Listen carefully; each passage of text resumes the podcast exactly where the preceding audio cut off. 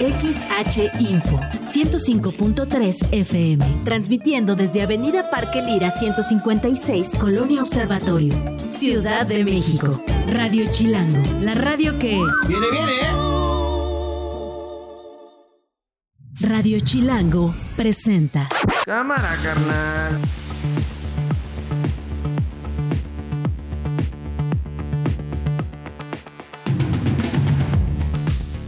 ¿Cómo están? Es viernes 5 de enero, lo logramos, llegamos al viernes.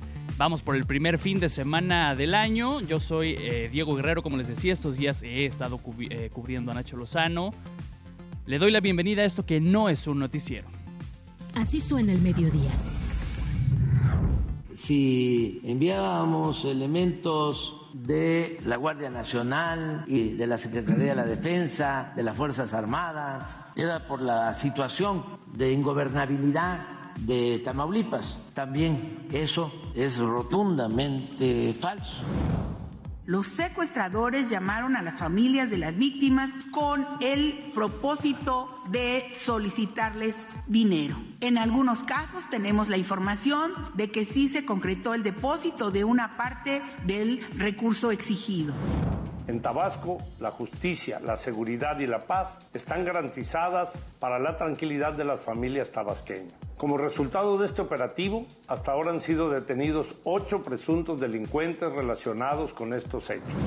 Y digo propaganda porque afortunadamente no pasa a mayores, pero sí hay mucha difusión, porque son reacomodos que se dan en las bandas, en la delincuencia, y se magnifican Una de mis peticiones era tener un buen trabajo, con mucho trabajo, pero además un trabajo donde pueda estar ayudando a la gente.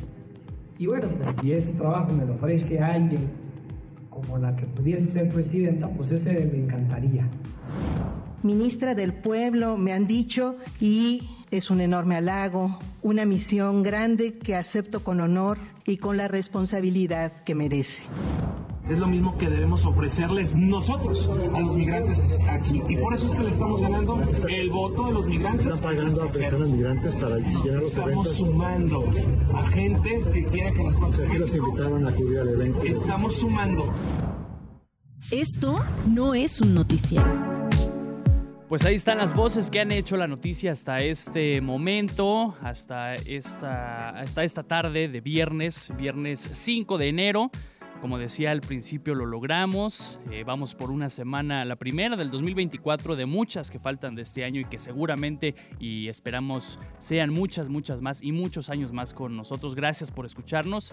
Está con nosotros como cada viernes Daniel González, el, como dice Nacho, el profesor que más sabe de cine en radio. ¿Cómo estás, Dani? Buenas Muy tardes. bien, Diego. Feliz de estar aquí el día que llegan los Reyes. Mañana, sí, ya deben de andar en friega, ¿verdad? Sí, sí.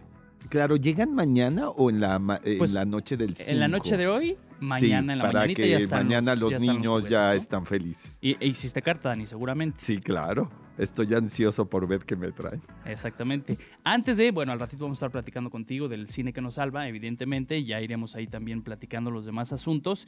Y uno, este, necesariamente que tenemos que platicar hoy, porque nos dieron más detalles eh, desde la mañanera en Palacio Nacional, pues es el de el seguimiento al secuestro de los 32 migrantes allá en, en Tamaulipas.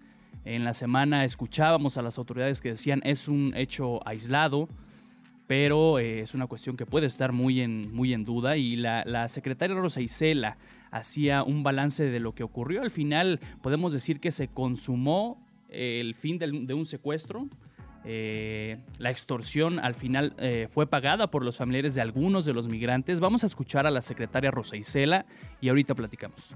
En el lugar les tomaron fotografías y durante la madrugada del 31 de diciembre los secuestradores llamaron a las familias de las víctimas con el propósito de solicitarles dinero. En algunos casos tenemos la información de que sí se concretó el depósito de una parte del recurso exigido.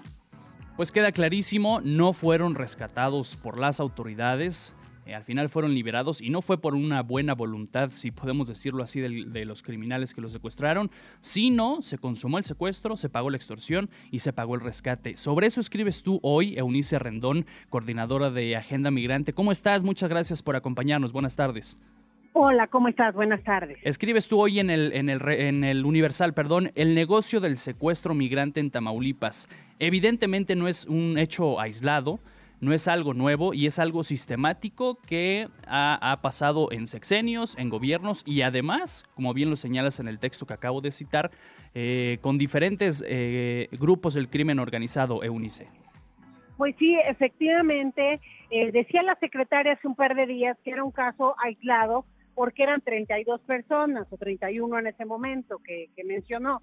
Eh, efectivamente, a lo mejor no se dan de 32 personas, pero sí de uno, de cinco, de cuatro, de tres, en fin. Y no es, menos, no es menos lamentable, ¿no? Claro que, no, ese es el tema. Cualquier tipo de, de, eventualidad de este tipo, de secuestro de este tipo, pues nos debe importar y sobre todo nos debe llevar a actuar eh, a todos, ¿no? A las autoridades, a los medios, a, los activistas, a todo mundo. Y un hecho que es muy real, que yo lo narro ahí en la columna, es el tema de que pues nosotros como organización durante los últimos años, particularmente los últimos dos, hemos recibido muchas peticiones de ayuda, ya sea de familiares que le secuestraron al familiar migrante y que le están pidiendo ahora sí que una, una extorsión, le están pidiendo una cuota para poder liberar a su familiar, o eh, también de algunos migrantes que lograron salvarse, o algunas de las organizaciones que están ahí a nivel local y que pues saben lo que pasa en ese lugar. De hecho, yo estuve ahí hace no mucho, hace un par de meses, y algo que me llamó mucho la atención es que para mí es el lugar en donde más miedo se percibe de las personas que están ahí, de los actores, eh, todo era habla en voz baja, no lo digas, este, todos nos están viendo, ¿no? Entonces hay una ocupación de muchos halconcitos del cártel, además uno de los cárteles más sanguinarios, ¿no? Pues este cártel eh, del nordeste, ¿no? Que, que proviene, por supuesto, de los Zetas y del cártel del Golfo, que tiene una ocupación, un poder muy importante en esta zona. Eh, yo ponía en la columna que incluso es, es, conocido por los activistas, por la gente, que por los propios migrantes también, porque se corre la voz, que es muy peligroso ir a la estación de autobuses de Nuevo Laredo. o sea, si tú te das una vuelta por ahí, sientes esa como miedo, inseguridad, hay halcones de forma permanente, entonces si llega alguien que no es de ahí, lo detectan y lo persiguen, incluso lo secuestran, y bueno, el destino de estas personas varía mucho. Es decir, hay gente que puede pagar rescate y gente que no. Claro. ¿Y qué pasa con ellos, no? Y algunos incluso pagando el rescate, pues no se los liberan y no los vuelven a ver. Sí, fíjate. Entonces, ah, sí, dime. Sí, porque entran muchas cuestiones ahí, eh, este, digamos, en juego. También la pugna entre los grupos es importante mencionarla, porque el tráfico de seres humanos se ha vuelto un gran negocio y eso ha hecho que los grandes cárteles estén compitiendo por ese mercado. Sí, definitivamente. Ahorita que estás narrando estos hechos, me, se me viene a, la memoria eh, testimonios de migrantes que han dicho, en sus palabras, han dicho, eh, la selva del Darién, allá entre Panamá y, y Colombia, no es, es un juego de niños comparado con lo que tenemos que pasar por México, específicamente en esta zona de Tamaulipas, que es auténticamente un infierno, ¿no? Y además, dices tú, se acercan con nosotros, ese es también un síntoma de que la gente no confía en las autoridades o están eh, completamente al abandono, ¿no? Sí, yo creo que hay tres cosas para que la gente no denuncie y por eso hay un subregistro, una cifra negra en esta problemática de secuestro y extorsión migrante.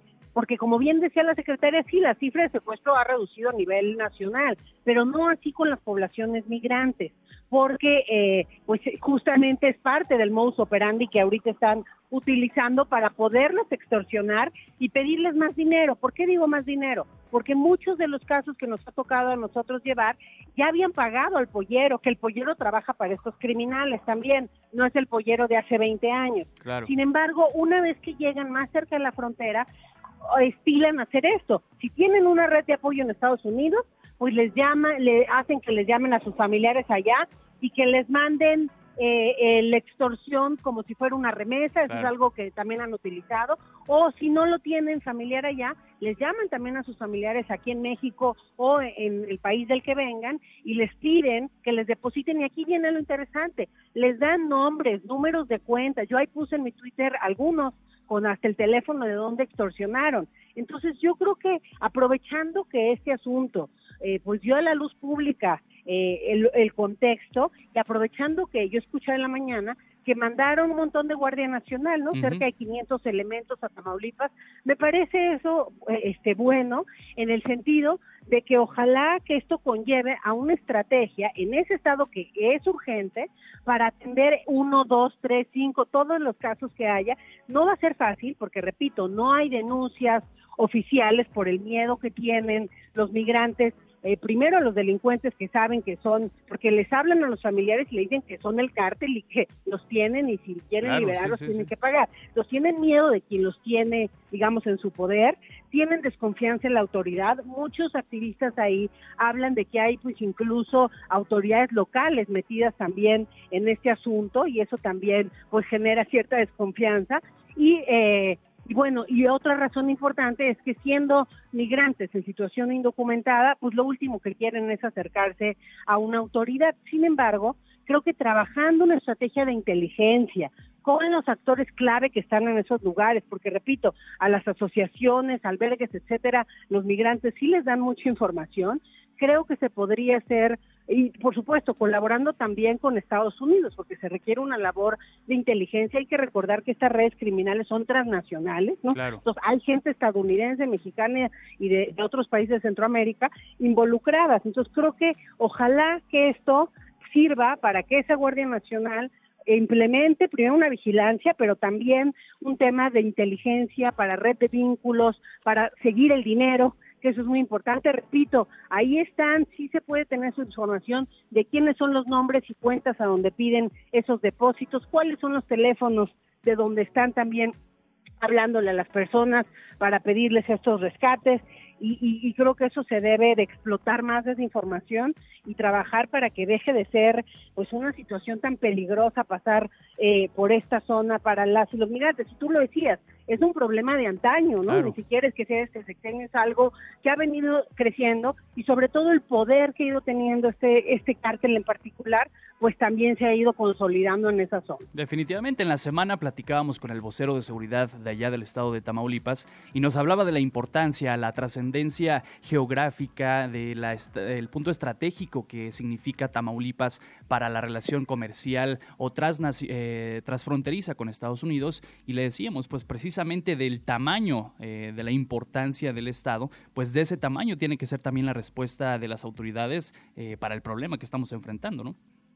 Sí, definitivamente, ese es otro tema que eh, creo que también estuvo bien que el gobierno mexicano lo trajera a colación ahora en la visita de, Estados Unidos para presionar con el tema migratorio, son todos los cruces, porque en Tamaulipas, en Chihuahua, en Baja California, ha habido cruces que se han cerrado con el pretexto del tema migratorio. Y ese es un tema pues que, que definitivamente no, no se debe cruzar, porque al final hay pérdidas de ambos lados, pero por supuesto la seguridad importa mucho también para el tema comercial y que no se pierdan esos flujos por la inseguridad o por el miedo o por el delito eh, que, que, ocurra en esos sitios. Entonces, bueno, ojalá que todo esto se vea de manera eh, conjunta y que se les apoye a los actores locales, porque la verdad me dio mucha tristeza. Hace antes de este hecho, ¿no? Hace cerca de un mes me habló un migrante que se había logrado escapar, estaba ahí en una en una caseta y yo le hablé a algunos activistas ahí religiosos que están en el punto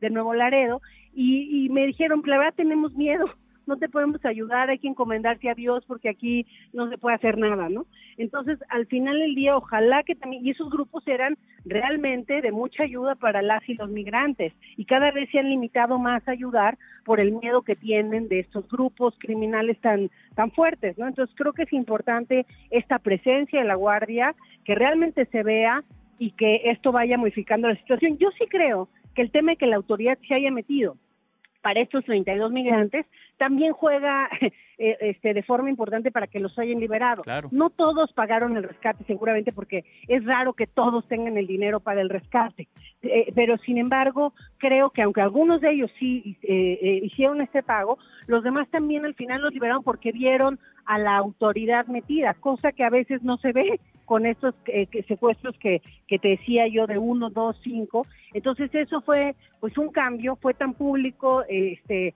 y tan anunciado, Exacto. que a lo mejor sí generó también cierto cierto temor y qué bueno, y ojalá sí, que claro. esto no se quede en los 32 miligramos. Sí, sí, sí, al, al final hubo, hubo presión y ojalá que sea la última vez que tengamos que hablar contigo, pero por estos temas, después eh, por otros seguramente que sí, con mucho gusto hablaremos, pero por este tipo de temas, que sea la, la última vez, Eunice Rendón, te agradezco mucho que nos hayas tomado la comunicación y seguiremos en contacto.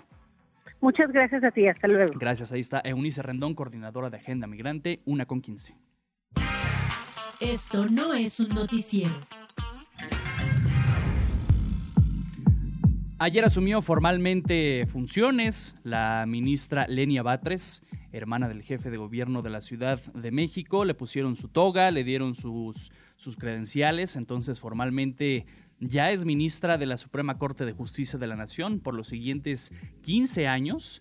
Y lo que causó más escosor o polémica, pues fue el discurso con el que llegó, un discurso bastante encendido, por decirlo menos. Vamos a escuchar eh, lo que parte de lo que dijo ayer la ministra Lenia Batres y ahorita platicamos con Francisco Burgoa, que es abogado constitucionalista y catedrático de la UNAM. Vamos con la ministra. Esta Suprema Corte, por otro lado, se ha extralimitado. El carácter inimpugnable de sus decisiones la ha llevado a confundir jerarquía de la Constitución con jerarquía de la instancia. La Suprema Corte no puede seguir tomando decisiones anticonstitucionales amparada en que sus decisiones son inatacables. Es cierto que los juicios deben tener una instancia de cierre, pero eso no quiere decir que los acuerdos generales o las jurisprudencias que dicta la Suprema Corte puedan estar por encima de la Constitución o de las leyes mexicanas. Por eso me he atrevido a hablar de excesos. Pues ahí está, será rudeza innecesaria. Te pregunto a ti, Francisco Burgoa, abogado constitucionalista. ¿Cómo estás? Muy buenas tardes. Muy buenas tardes, Diego.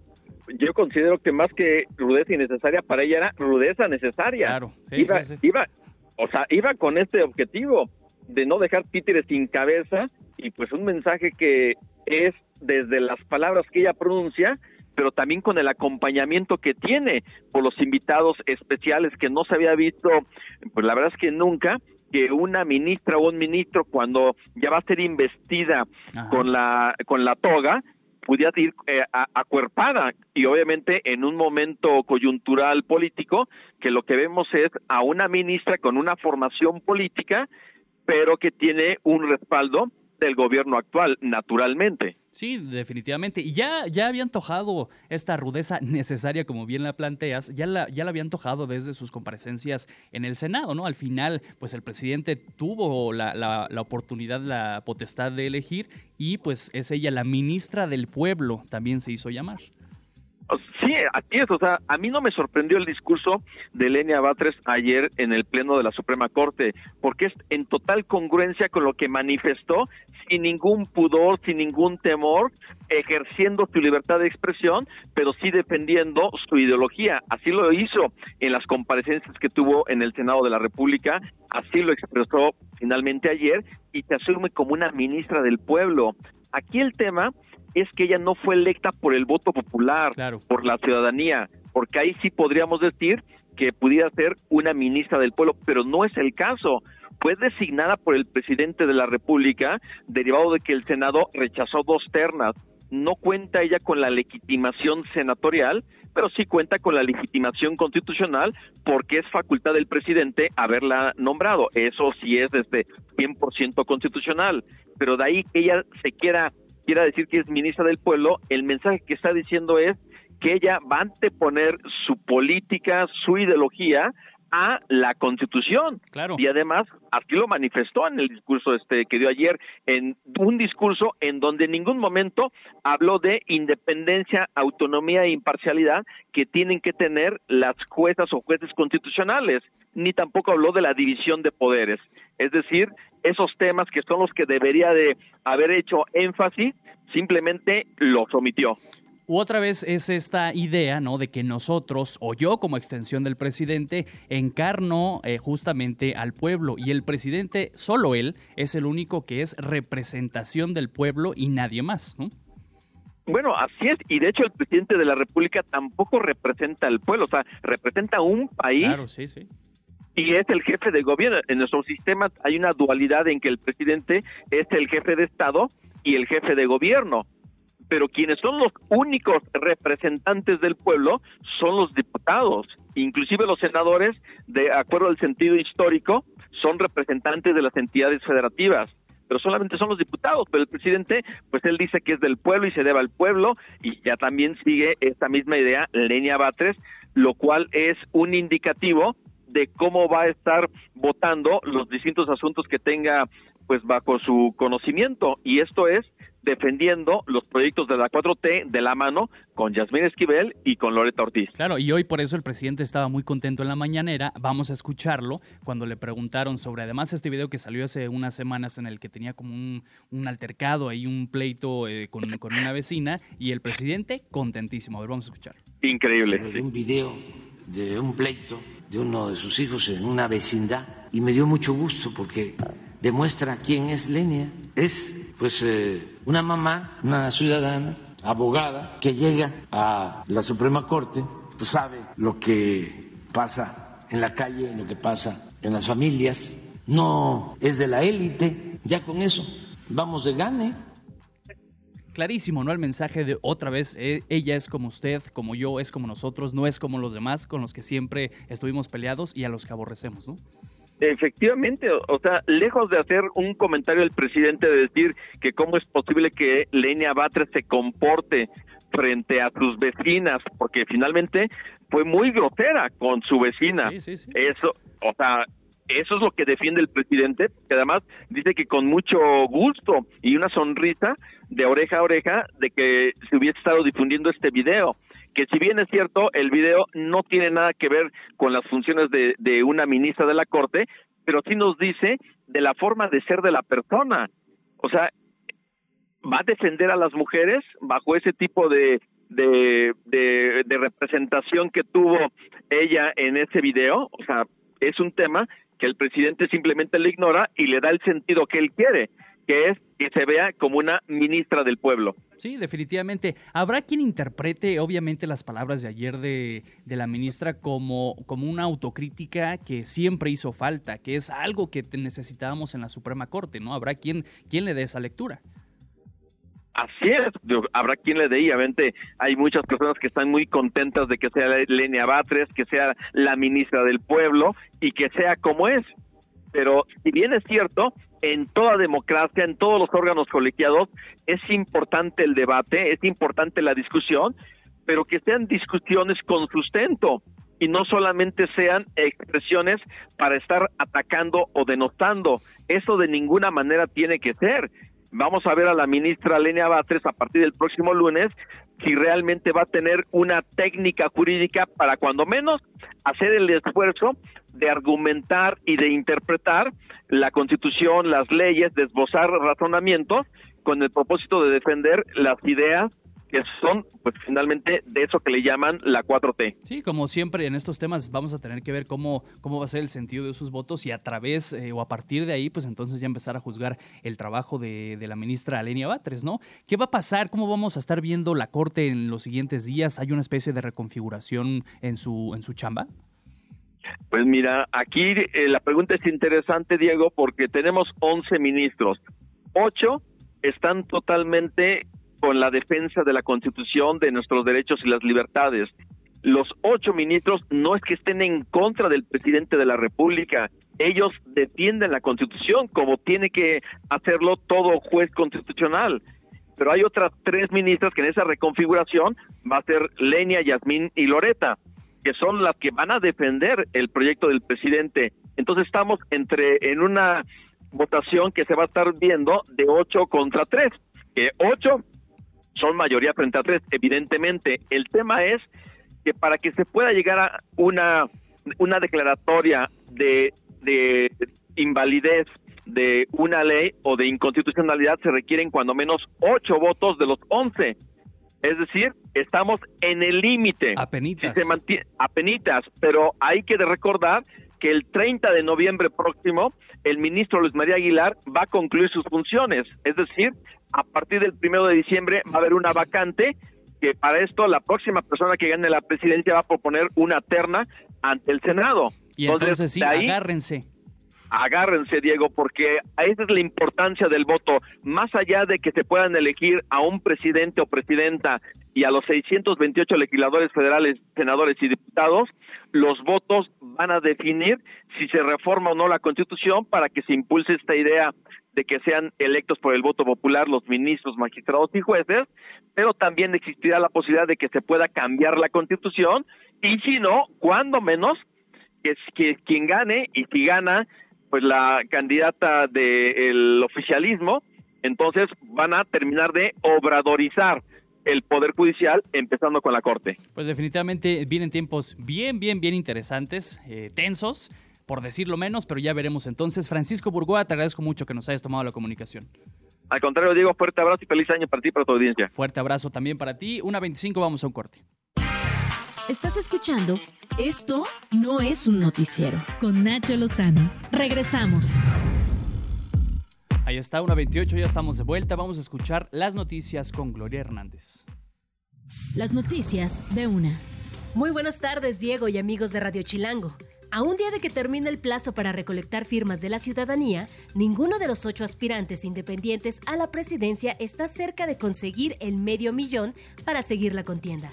El actor Eduardo Verástegui, que es el más avanzado, lleva 139 mil firmas, apenas 14% de las requeridas.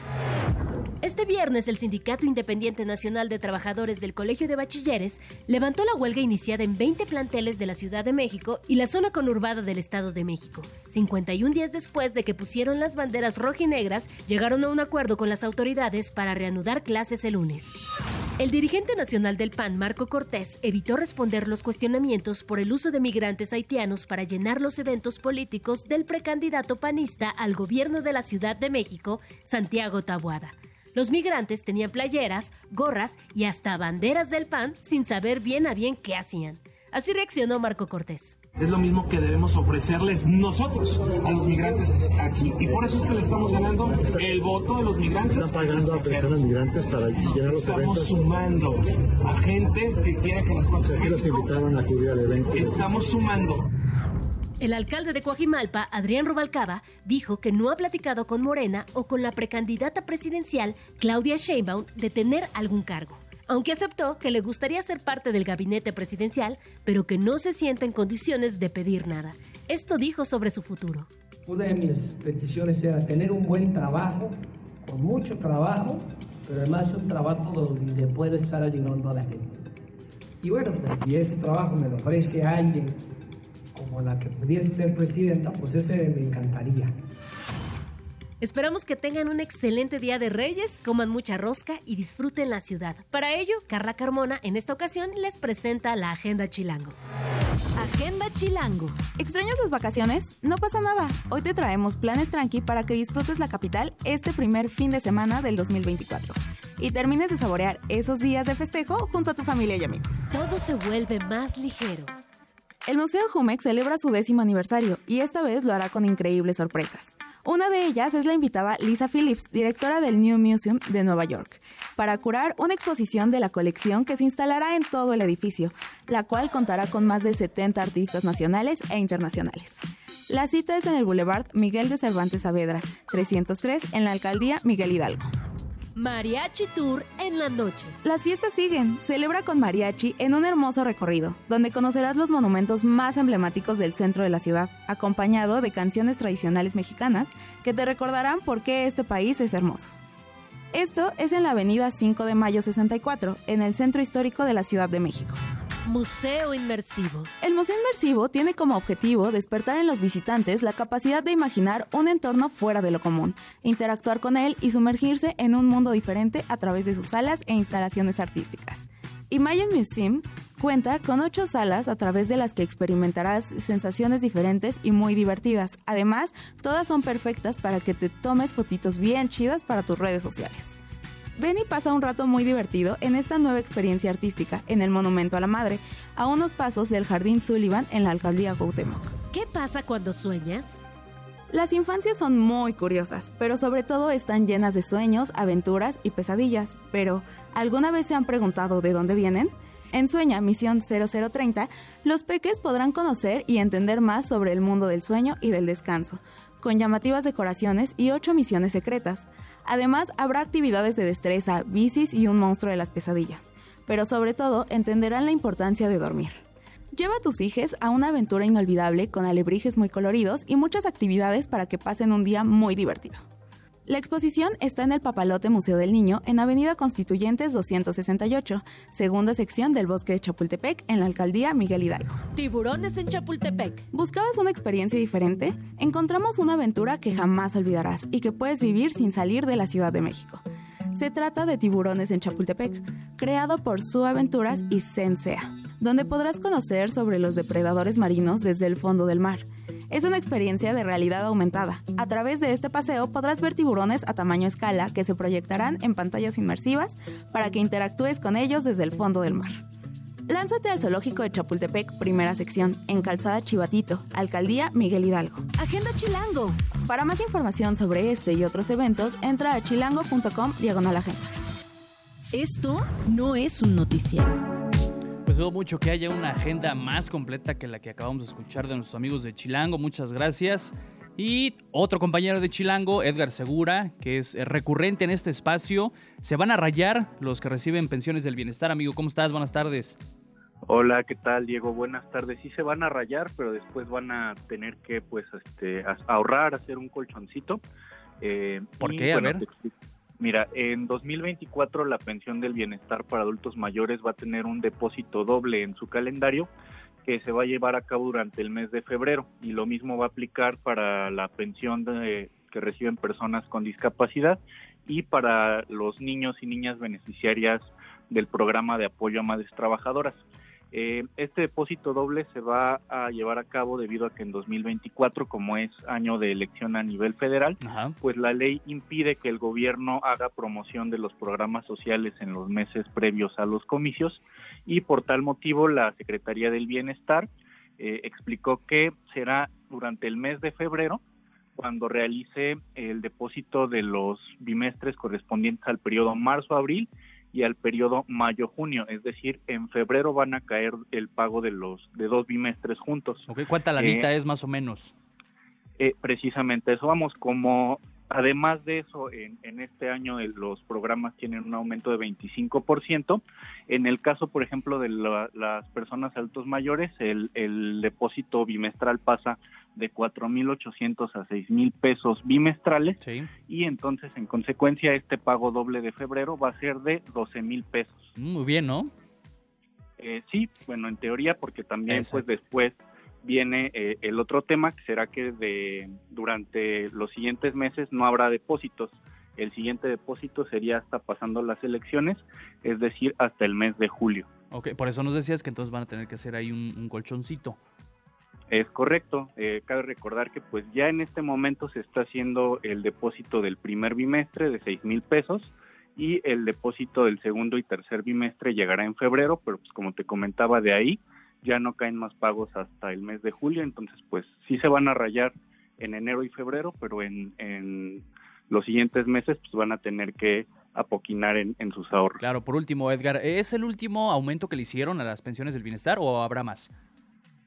El aumento es anual, eh, eh, el, aumento es para este año, para 2024. En, el caso de todas las pensiones del gobierno federal es de 25% y los montos quedan de 6 mil pesos para adultos mayores, de, tres, de, de 3.100 para las personas con discapacidad y de 1.600 para los hijos de madres trabajadoras. Esto, este, cabe recordar que son depósitos bimestrales. Muy bien. Pues ahí está la información. Amigo Edgar Segura, reportero de Chilango, te agradezco mucho. Muchas gracias, Diego. Buen, buen fin de semana. Gracias, buen fin de semana para ti. Una 36. Esto no es un noticiero. Vaya escenas vimos ayer por la tarde, en la tarde noche, nos estábamos enterando de asaltos a mano armada, eh, comandos enteros llegaban a tiendas, a negocios, a comercios allá en Villahermosa, Tabasco. Eh, reportan las autoridades al menos 20 o más de 20 atracos de estas características. ¿Qué nos puedes platicar, Leobardo Marín, periodista y corresponsal del Universal allá en Tabasco? ¿Cómo estás? Buenas tardes. ¿Qué tal, Diego? Buenas tardes. Pues en efecto, el día de ayer, después de las 2 de la tarde, comenzaron a presentarse una ola de asaltos de manera simultánea en tiendas de conveniencia, de autoservicio, gasolineras e incluso algunos de electrodomésticos. Esto oh, fue un transcurso de tres horas aproximadamente. Fueron cerca de 24 negocios establecidos que fueron saqueados. Sin embargo, como te comento que eh, eh, aunque se, por la tarde noche ya estaba todo más tranquilo, este los el pánico llevó a la ciudadanía a los eh, empresarios sobre todo a cerrar la mayoría de los negocios en Villahermosa eran las siete de la noche y gran parte de los locales establecidos del centro de la ciudad y algunas colonias estaban totalmente cerrados antros y restaurantes incluso decidieron no abrir por la noche ante el temor de la violencia y qué ocasionó esto digo al final de cuentas hoy por la mañana el presidente se pronuncia en torno a esa situación y anuncia un respaldo en materia de seguridad a Tabasco Horas más tarde, a las 11 de la mañana aproximadamente, se da a conocer que el secretario de Seguridad y Protección Ciudadana, Hernán Bermúdez Requena, presentó su renuncia. ¿De el, secretario estatal o de Villahermosa? Estatal, estatal. Estatal. El secretario del Estado, de Seguridad Pública del Estado, presentó su renuncia, pero esto se debe a que ya, si recordarás, el pasado 22 de diciembre y el 23 de diciembre, previo a Navidad, hubo balaceras en la ciudad de Villahermosa y quema de autos por varias partes de la ciudad. Esto pues se puso en pánico a los ciudadanos también previo a las compras navideñas y este fue una Navidad muy muy muy eh, diferente, ¿no? Ahora, después ahora se presenta esto que también le pega a la ciudadanía en el pánico y el miedo y finalmente el secretario de Seguridad Pública, Hernán Bermúdez Requena, pues presenta su renuncia al cargo. Sí, hombre, y... Ya no, y como dices, la vez pasada el presidente también se refirió a este asunto, como lo hizo hoy en la mañana, si me permites vamos a escucharlo, con que eh, tratando un poco de no desviar, no sé si desviar la atención, pero hablar de otros asuntos o de que simplemente es propaganda. A ver, vamos a escuchar al presidente, por favor. Y digo propaganda porque afortunadamente no pasa a mayores, pero sí hay mucha difusión, porque son reacomodos que se dan en las bandas, en la delincuencia, y se magnifican pues es que sí pasa a mayores, ¿no? O sea, ya con que fuera un hecho delictivo y con esas características, claro que pasa a mayores. ¿Cómo amanecieron hoy allá en Tabasco? ¿Qué está pasando, Leobardo? Eh, hace unos una hora más o menos aproximadamente, no, no, como a las 12 del día aproximadamente, el gobernador del estado, Carlos Manuel Merino, emitió un mensaje en cadena estatal y anunció justamente la llegada de 2.500 elementos de la Guardia Nacional y Ejército Mexicano y la Fuerza Aérea a Tabasco. Y dijo un discurso parecido al del gobernador, al del presidente, perdón, no cederemos a chantajes propagandísticos de quienes buscan aprovechar la coyuntura para capitalizarlo electoralmente dijo el mandatario. Hoy, pues aparentemente todo está en calma, los negocios abrieron ya, el centro de la ciudad, los mercados, gasolineras, todo está pues eh, de manera operando de manera normal aunque sí con algún ya con mayor protección en las calles.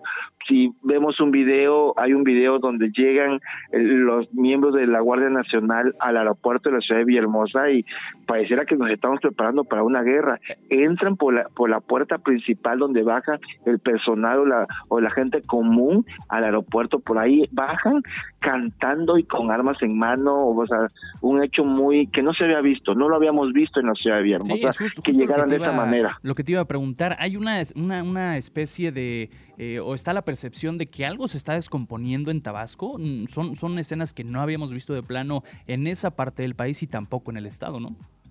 No, no lo habíamos visto. Eh, tú escuchas el, tú ves el video donde va entrando la fuerza, eh, este, este, el ejército y la Guardia Nacional y hasta se te pone la piel chinita porque pues no lo habíamos visto cantando y con armas y ya llegamos y, y, entran por la parte donde bajan los pasajeros. Es lo que nos llama la atención. Pudieron haber bajado por el, eh, el hangar de invierno, pues. Sí, sí, sí, claro. Pero, pero no, como diciendo ya llegamos y ya estamos aquí. Pues Y ahorita hay imágenes por, de, por toda la ciudad de camionetas blindadas patrullando. Claro, estaremos al pendiente de esta situación. Ojalá que no se repitan hechos como los de los de ayer y semanas pasadas. Eh, Leobardo Marín, periodista y corresponsal del Universal allá en Tabasco, te agradezco mucho. Buenas tardes, hasta pronto. Que estés muy bien, buenas tardes. 1.42. Esto no es un noticiero. Ya lo platicábamos, Dani, es tiempo de Reyes Magos, de regalos, pero también de fraudes, ¿no es así? Doctor Salvador Guerrero Chiprés, presidente del Consejo Ciudadano para la Seguridad y Justicia de la Ciudad de México. ¿Cómo estás, Salvador? Buenas tardes. Buenas tardes, digo, pues primero que nada, desearle a las reinas y a los reyes, magas y magos que tengan un magnífico trayecto, que lo habrán iniciado algunos, los más precavidos hace algunos días, claro. y los otros, el 80% de los precipitados, y que tengan mucho cuidado, porque ciertamente, aunque no es la mayoría de los casos, pero sí ocurren fraudes o engaños o situaciones de inseguridad que pueden enfrentar y me voy a referir muy rápido al ver, tema sí. digital. Se ha desplazado prácticamente eh, una buena parte del mundo de la delincuencia hacia la parte digital y en concreto, en el caso de los Reyes Magos, a la falsa oferta de compraventa de bienes, eh, en este caso mercancías, juguetes, que pueden ser desde scooters, laptops, videojuegos, algún tipo de teléfono celular, además de los de los juguetes convencionales.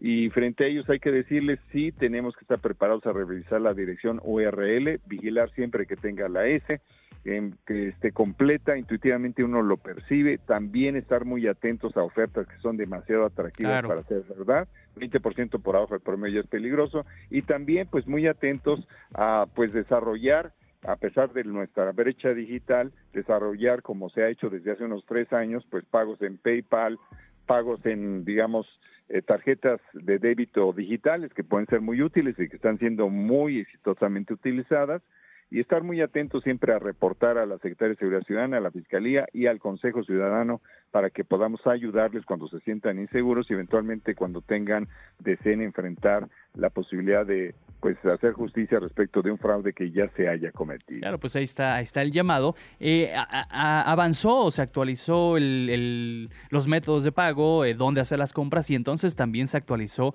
el mundo criminal. ¿En dónde se están dando más casos de fraudes? ¿En el este conocido como en el comercio electrónico o, o en el comercio en físico, el tradicional?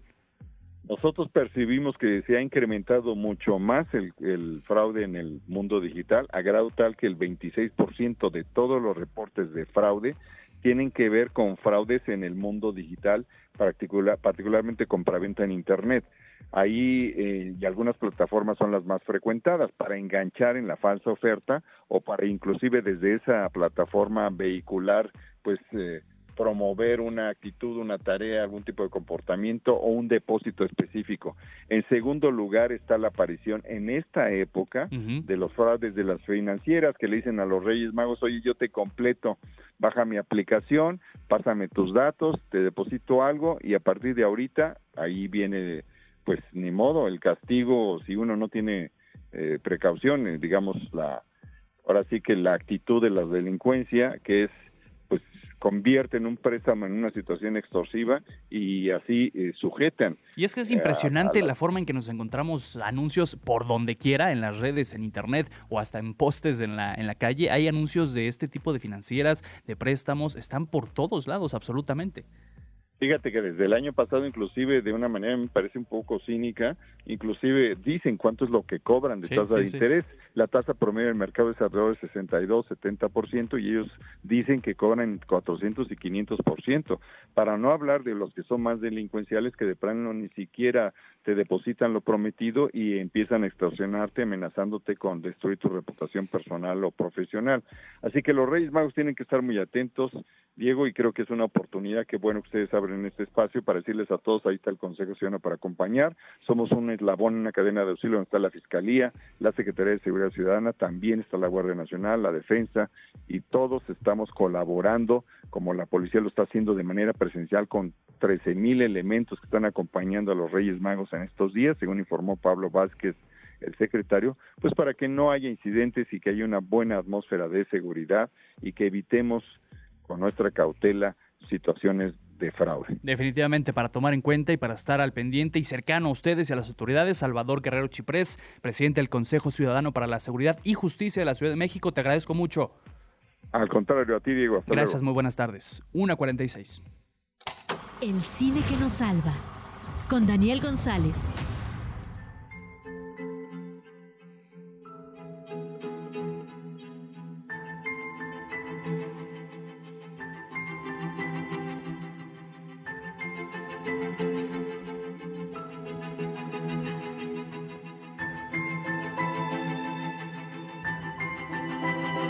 Ya empezamos a entrar en la atmósfera, Dani, para que nos salves con el cine que estamos escuchando y que podemos ver a través de tu narración. Sí, pues mira, Diego, el día de ayer se estrenó en, bueno, en bu- buena parte de países en la plataforma Netflix la película La Sociedad de la Nieve, que ha tenido una distribución en cine muy limitada. En el caso particular de México, desde hace un par de semanas se puede ver en muy pocas salas por las políticas de Cinépolis y de Cinemex con respecto a las películas de las plataformas de streaming. Eh, quien dirige la película es J.A. Bayona, que es un director español que se ha especializado en películas muy ambiciosas. Tal vez el público lo recordará por El Orfanato, que fue la película que lo proyectó a escala internacional, y por Lo Imposible, que son dos películas que tuvieron una buena recepción de taquilla. En el caso de La Sociedad de la, Nieve, eh, narra un acontecimiento que ya había sido llevado al cine en dos ocasiones anteriores. En 1975, una película mexicana llamada Superviviente de los Andes de René Cardona y una película hollywoodense Viven de 1993 de Frank Marshall. ¿De qué habla La Sociedad de la Nieve y de qué hablaban estas dos películas? En octubre de 1972, un avión de la Fuerza Aérea Uruguaya eh, con destino a Chile se impacta en un glaciar de la cordillera de los Andes y permanecieron más de dos meses en medio de mil penalidades y en contra, bueno, y con la adversidad Climática. eh, ahí climática, alimenticia. eh, Recuerdo mucho esas escenas icónicas de la película que no me acuerdo de, de qué años de las dos que ya citaste, pero que hasta canibalismo estaban Ah, sí. practicando y muy dramáticos y además cuando uno es más chico es como qué están haciendo estos señores. ¿no? Sí, que de hecho la película mexicana explota mucho esa parte eh, y esto está presente en la versión de Bayona, pero hay algo adicional que es muy interesante, sí, porque los espectadores ya sabemos lo que va a ocurrir, Claro, es sí, sí, decir, sí. que de, bueno, fue, eran 45 pasajeros y sobrevivieron únicamente 22. Y bueno, claro, en el curso de estos dos meses hay gente que había sobrevivido y que murió. Entonces, digamos, ¿cuál podría ser el interés de una película cuya historia ya sabemos? Y creo que el gran acierto de la película de Bayona es que tiene un trasfondo filosófico en donde reflexiona sobre la resiliencia, sobre la capacidad de poder enfrentar una situación así. ¿Y esto lo logra a través de qué? Del lenguaje en las De- de los- cámaras, de, los, de los diálogos. Sí, que es espectacular, ¿eh? Lo ideal sería verla en el cine. Es una película que no, no se limitó en términos técnicos.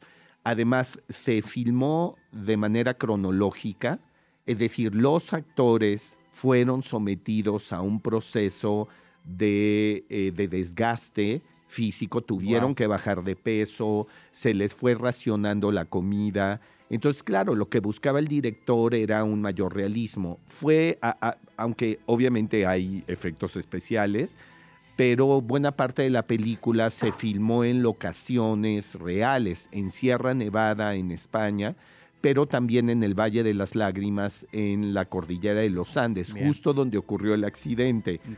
Entonces, eh, es una película muy vivencial. Verla en el cine sí genera otra experiencia, pero bueno, ahora que está en la plataforma Netflix, no deja de ser una película muy, muy impactante por su factura, pero también por el gran trabajo de los actores, que en su gran mayoría son desconocidos, actores uruguayos y argentinos. Y, eh, y mira, Diego, eh, un Roberto Canesa, que fue uno de los sobrevivientes, eh, creo que hace una reflexión que es interesante ponerla como colofón de esta recomendación. Él, él dice, todos tenemos nuestra cordillera. Hay mucha gente que está trepando la montaña ahora. Bueno, toda proporción guardada, Claro. por supuesto, de lo que ellos vivieron. Y al final él lo que recomienda al público es, siéntate en el cine y déjate llevar para pensar qué harías tú si se te cae el avión en la vida. Y creo que la película sí logra y consigue una reflexión en ese sentido. Y funcionaría como gran metáfora entonces. Exacto, exacto, ¿no? Y te digo algo que no tenían las otras dos versiones, es esta reflexión sobre una situación límite en donde un grupo de personas tienen que ver qué hacen para poder salir adelante. Pues ahí está entonces. ¿En Netflix cuánto tiempo dura? Eh, bueno, va a estar. Ah, ¿cuánto No, la- la, ¿cuál la película dura dos horas 40 minutos.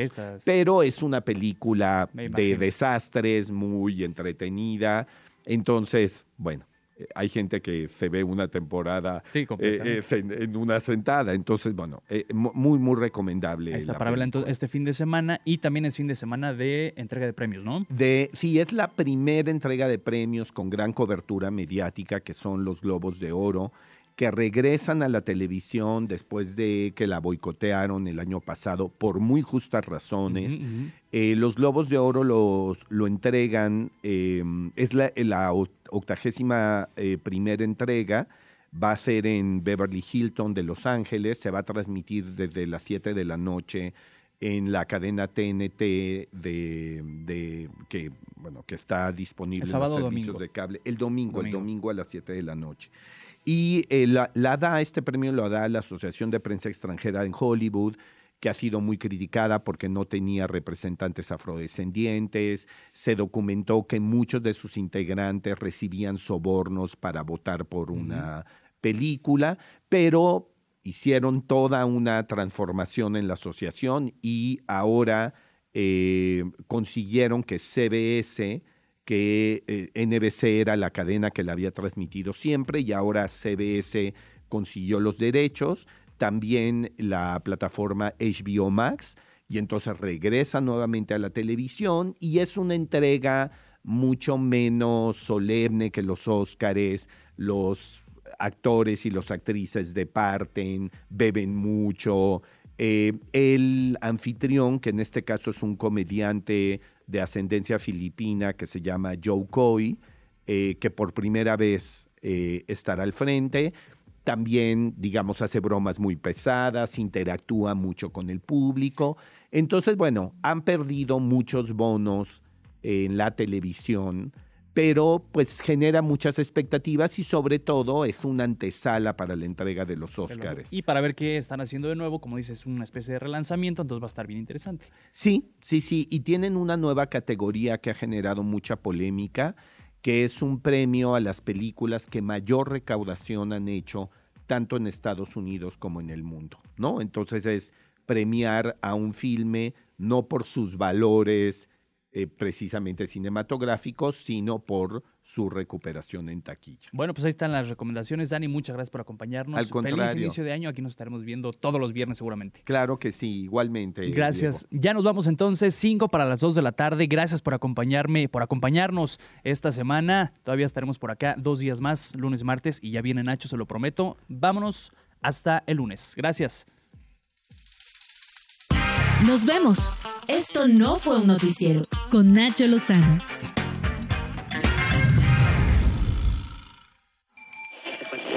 Radio Chilango, la radio que... Viene, viene, ¿eh?